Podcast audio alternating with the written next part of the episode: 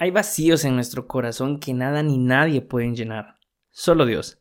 Y por más que nos esforcemos y luchemos por los sueños o las metas que creemos que van a llenar nuestra vida de plenitud, al alcanzarlos eh, volvemos a lo mismo y seguiremos sintiéndonos vacíos. Pero si dejamos que Dios se establezca en nuestro corazón, Él los llenará y nos devolverá la plenitud y el gozo a nuestras vidas. Hola, soy Andrés y esto es Humanoide. En este episodio quiero compartirles algo de lo que Dios me ha enseñado en mis devocionales diarios a leer su palabra. Desde hace algunos meses eh, decidí dejar de leer la Biblia por requisito y empecé a leerla para que Dios me pudiera hablar por medio de ella.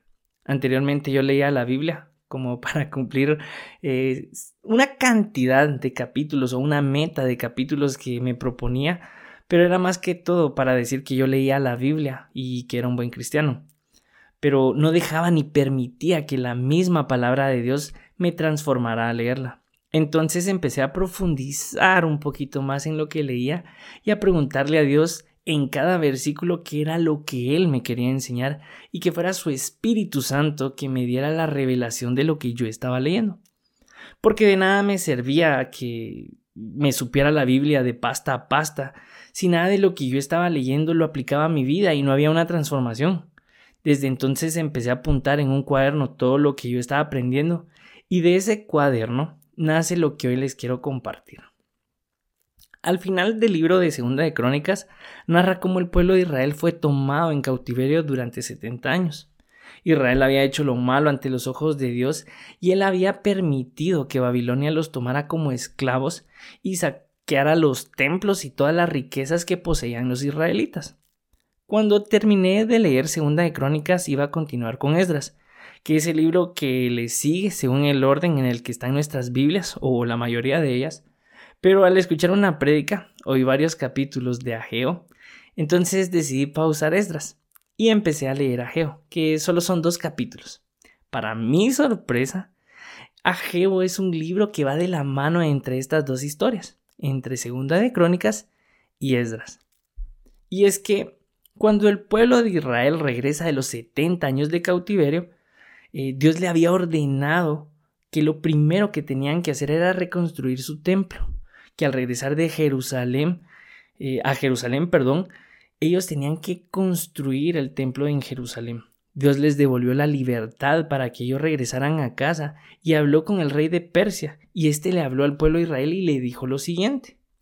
El Señor, el Dios de los cielos me ha dado todos los reinos de la tierra, y me ha ordenado reconstruir el templo de Jerusalén que está en Judá.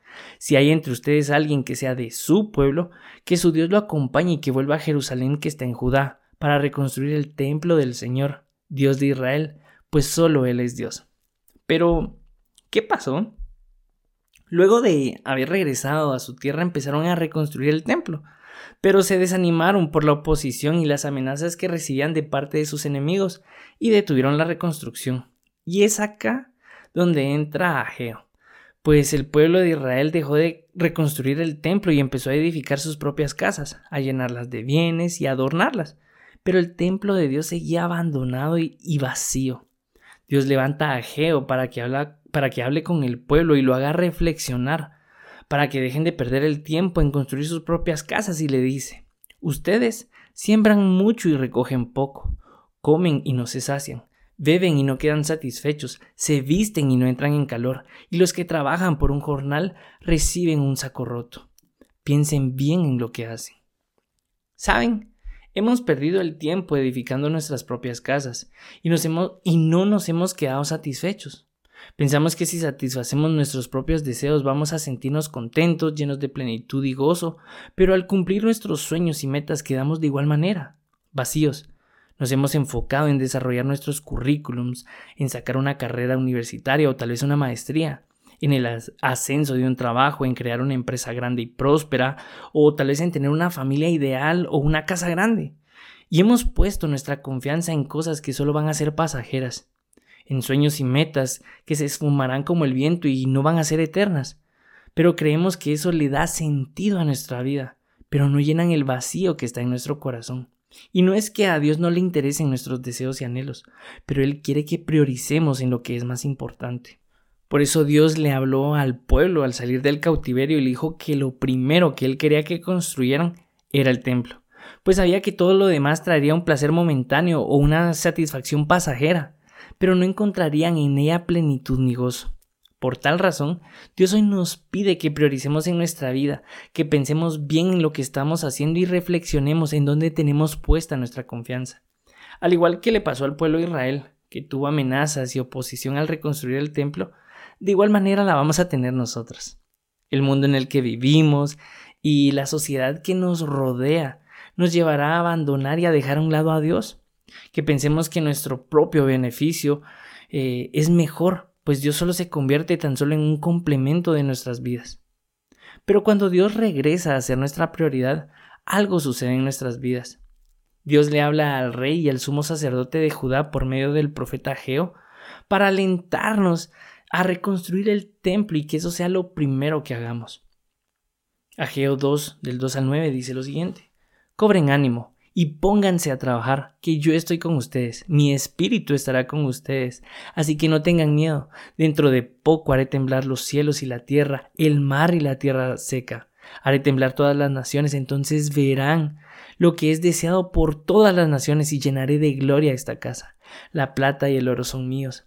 Al final, la gloria de esta casa será mayor que al principio, y haré en este, que en este lugar haya paz. Lo digo yo, el Señor de los ejércitos.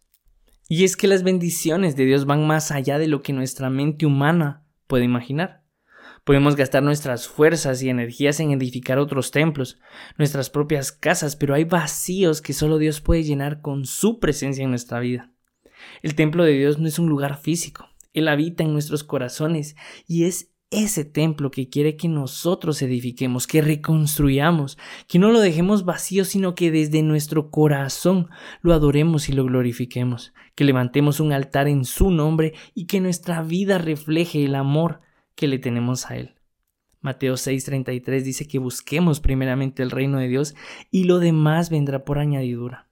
Y aunque la situación sea complicada, aunque tengamos enemigos que nos quieran intimidar y que tengamos gran, gran oposición para priorizar a Dios en nuestras vidas, recordemos que vale la pena el esfuerzo. Y aunque nuestros ojos no vean lo que Dios está haciendo, tenemos que tener la confianza y la fe que Él cumplirá su promesa sobre nosotros. Y tal vez Dios me llamó en esta ocasión como a Ageo y utilizó este podcast para que reflexionemos y pensemos en lo que estamos haciendo, para colocar nuevamente a Dios como prioridad en nuestra vida, pues todo lo demás vendrá por añadidura.